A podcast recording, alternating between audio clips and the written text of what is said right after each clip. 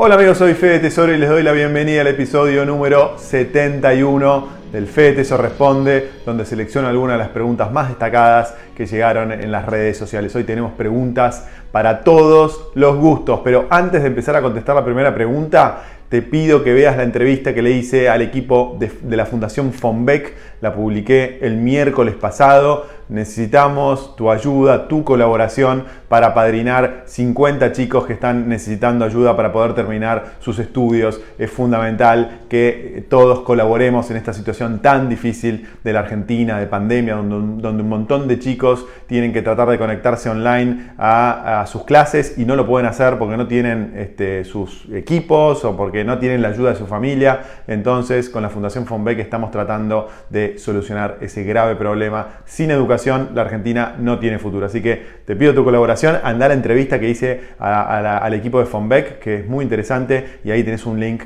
eh, donde te explico la forma donde podés colaborar. Hecho este pedido, este anuncio, vamos ahora sí a la primera pregunta del día, que la manda Augusto, que dice, hola, pregunta. Vos como inversor, ¿venderías ladrillo para invertir en BTC, es decir, en bitcoins? Hoy tengo, dice Augusto, 1.8 monedas y me gustaría tener más. Tengo varias propiedades y si bien están alquiladas, lógicamente no son un gran retorno, no, no dan un gran retorno. ¿Cuál es tu opinión al respecto?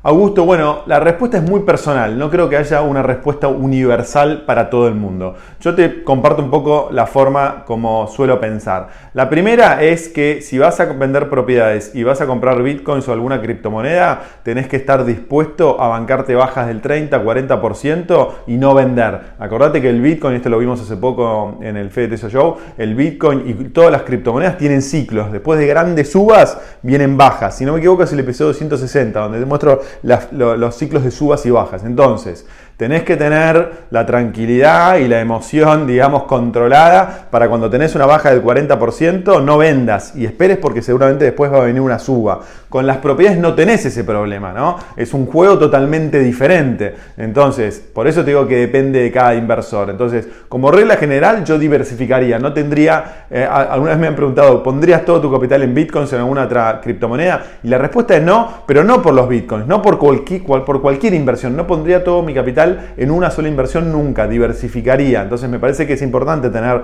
propiedades inmobiliarias, tener algo de criptomonedas, acciones, es decir, tratar de diversificar. Pero eh, si sos un inversor agresivo que está apuntando a largo plazo, no está mal que puedas subir tu exposición al Bitcoin y las criptomonedas, sobre todo al Bitcoin. Yo el Bitcoin lo veo hoy como dentro del mundo de las criptomonedas una inversión conservadora dentro de lo que es el mundo de las criptomonedas. ¿Por qué? Porque los grandes inversores globales están cada vez más eligiendo el Bitcoin. Hace poquito se conoció la noticia que Mercado Libre compró casi 8 millones de dólares en Bitcoin, que es una gran noticia. Y ahí eh, Tesla compró y hay grandes empresas globales y fondos globales globales que están comprando. Así que de ese punto de vista no está mal comprar y tener una exposición más alta al Bitcoin hoy que, lo que era hace un año atrás porque el riesgo del Bitcoin bajó. Pero no invertiría todo tu capital en un solo activo y menos en criptomonedas que son ultra volátiles. Espero que haya ayudado eh, a resolver tu problema, Augusto. Vamos con la otra pregunta que dice...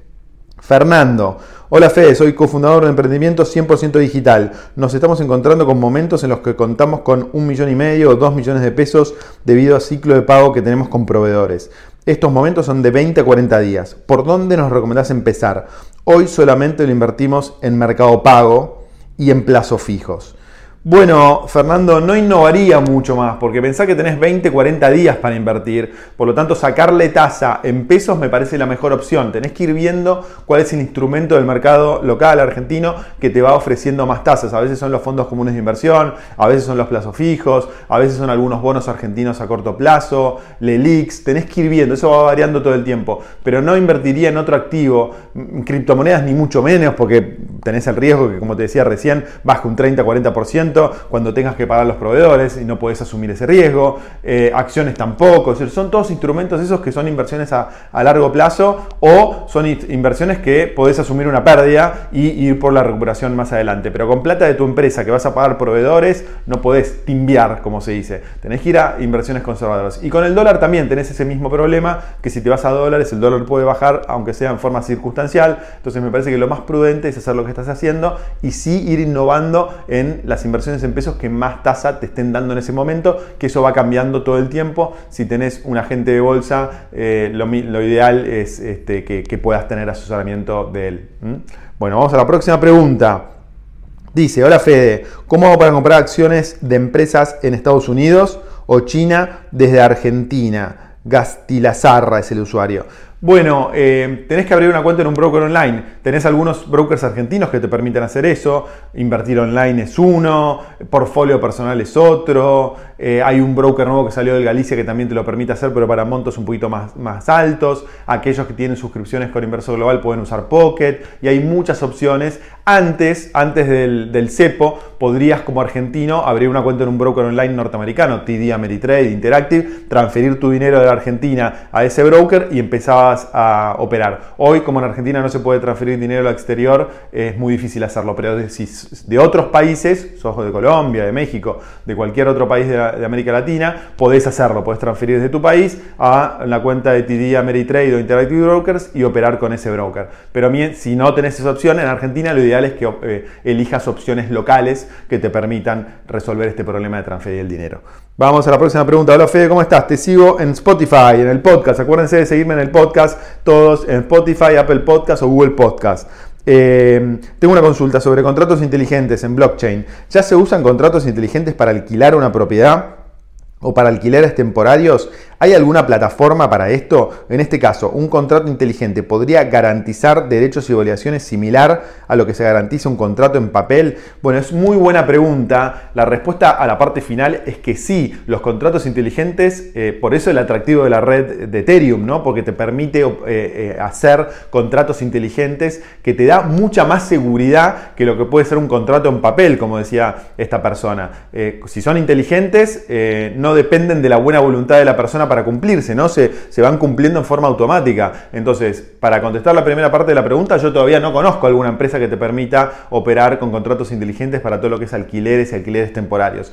Pero el gran potencial de criptomonedas como Ethereum y de redes como el Ethereum es que tarde o temprano sí te va a permitir eso. Por eso es tan atractivo eh, este mundo de las criptomonedas y los contratos inteligentes. Porque el día de mañana te va a permitir hacer esto que decís vos de una forma automática y va a ser muchísimo más seguro de la forma que de la forma que se hace hoy. Hoy hay una red que es, eh, ustedes seguramente conocen, un exchange argentino que es Ripio, que creó la Ripio Credit Network, que lo que te permite es hacer contratos inteligentes para préstamos personales eso ya está operando, pueden investigarlo y tiene una criptomoneda, inclusive Ripio, RCN si no me equivoco, que tiene muy buen potencial, eh, que está haciendo eso para el mundo de los préstamos personales. Todavía no se metió en la parte de alquileres como decías vos, pero pronto seguramente va a aparecer una empresa que lo pueda hacer y ahí viene el gran potencial de las criptomonedas como el Ethereum.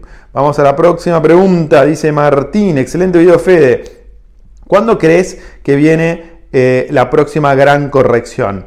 Eh, Martín, eso es imposible saberlo. Yo no lo sé y nadie lo sabe en el mundo. Los mercados son así, emocionales, las correcciones pueden venir en cualquier momento. Hace unos pocos días salió la presidenta de la Reserva Federal de Estados Unidos diciendo que pronto eh, iban a tener que eh, subir la tasa de interés. Ese día el mercado se desplomó un 3%, pero después todo continuó. Entonces hay muchas variables que tienen incidencia sobre lo que pasa en los mercados en todo el mundo. Por lo tanto es imposible predecir cuándo se pueda, cuándo puede haber una corrección. Pero lo que sí tenemos que tener claro que las correcciones existen, siempre existen, tres o cuatro veces al año ocurren, es imposible saber eh, cuándo eh, ocurren. Eh, si sos inversor de largo plazo, tenés que aprovechar esas correcciones para comprar. Si ves bajas del 15, 20% en un activo que vos seguís y que te interesa invertir, ahí es momento de comprar porque sabés que a largo plazo van a subir.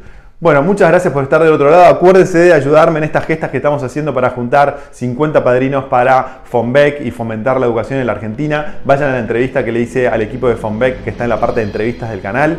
No me dejen solo en esta. Y si les gustó este video, pongan me gusta.